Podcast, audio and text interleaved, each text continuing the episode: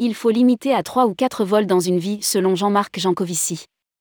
Jean-Marc Jancovici est le président The Shift Project. Il est devenu en quelques années l'une des figures nationales de la lutte contre le réchauffement climatique. Jean-Marc Jancovici était l'invité de la matinale de France Inter. Le patron du Shift Project connu pour ses punchlines et son désamour des médias mainstream, l'ingénieur est venu rappeler l'urgence, mais surtout le passage à l'action en limitant notamment le nombre de vols à 3 ou 4 dans une vie entière rédigé par Romain Pommier le jeudi 24 novembre 2022.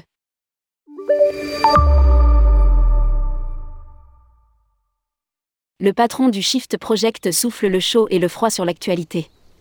Il est devenu l'une des figures nationales les plus écoutées et influentes sur le sujet du changement climatique. Jean-Marc Jancovici est aussi un fervent défenseur de la taxe carbone.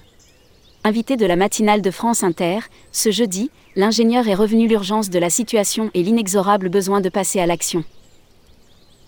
Les émissions de CO2 ne peuvent pas croître indéfiniment, ni même rester constantes, cela n'existe pas dans un monde fini. La seule question est de savoir, qu'est-ce qui les fera baisser un jour? Est-ce notre volonté ou les événements extrêmes? Je rappelle que le pic de production de pétrole conventionnel date de 2008, celle de pétrole de sable bitumineux sans doute de 2018, nous allons devoir faire avec moins. L'expliquait au micro de la radio, Jean-Marc Jancovici. Sauf que pour le moment, Seuls le Covid et le conflit en Ukraine ont poussé les pays à agir. Le premier par un arrêt total de l'économie mondiale et des voyages, l'autre par une sobriété en raison de potentielles pénuries d'énergie. Croissance verte, c'est un mythe, selon Jean-Marc Jancovici. Les solutions ne viendront pas des COP. Alors que ces réunions internationales s'empilent comme des éditions du dictionnaire Larousse, les émissions de gaz à effet de serre vont établir un nouveau record en 2022. Il y a des COP depuis 1995, le fonctionnement même d'une COP fait que ça ne peut pas contraindre des pays qui ne voudraient pas avancer sur le sujet. Elles sont régies par des processus onusiens, sauf au Conseil de sécurité, toutes les décisions sont prises à l'unanimité par consensus. Résume de façon amère l'ingénieur. Nous comprenons bien par cette illustration que la solution ne puisse être internationale, sauf événement externe du type épidémie ou guerre mondiale. Le problème doit être traité au niveau européen, voire national. Sauf que même à ce niveau, l'actuel gouvernement mise encore sur une croissance verte qui est une utopie, à en croire le patron du Shift Project. C'est un mythe, Elisabeth Borne fait un métier qui consiste à dire que tout est sous contrôle. Pas de croissance économique, pour l'État veut dire croissance qui baisse des recettes fiscales et spectre du chômage. La révolution industrielle nous a sorti des énergies renouvelables, représentant la totalité de l'énergie. Nous verrons si cette transition aura un intérêt dans un contexte sans mondialisation prédit celui qui est aussi membre du Haut Conseil pour le climat auprès du Premier ministre. L'avion est né et va mourir avec le pétrole, selon Jean-Marc Jancovici. Si le président du think tank est connu pour ses envolées pour une économie décarbonée, il a aussi ses ambiguïtés, avec notamment une appétence forte pour le nucléaire. Cette source de production serait selon lui, l'une des solutions miracles pour opérer la transition de façon rapide et sûre. Sauf que nous voyons actuellement les limites de la technologie, avec des réacteurs à l'arrêt en France, faisant craindre des pénuries pour l'hiver à venir.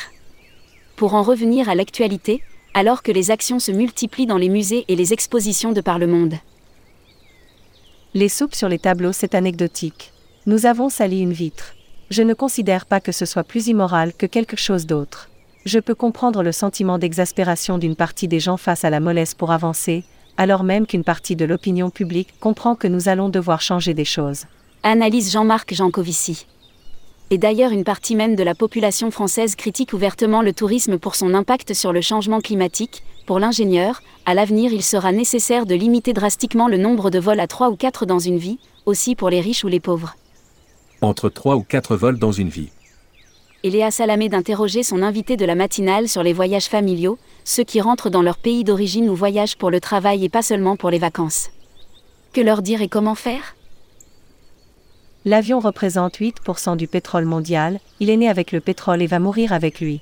Il n'existe pas de solution technique à l'échelle, industrielle, note de la rédaction, pour conserver les quelques milliards de passagers aériens par an. Ils verront moins souvent leur famille. Pour gérer moins, il existe deux options, gérer par les prix ou les quantités. Je trouve que de gérer par les quantités est plus égalitaire que par les prix. Après ça peut être deux ou cinq vols, je n'ai pas fait les calculs.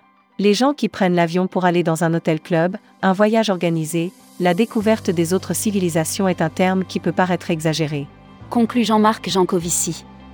Le secteur du tourisme prend, en partie, lui aussi conscience de l'urgence. Depuis quelque temps, Jean-Pierre Masse, article, ou encore Jean-François Rial, article, ne cesse à longueur de discours de parler d'un quota carbone, pour limiter les émissions de la population.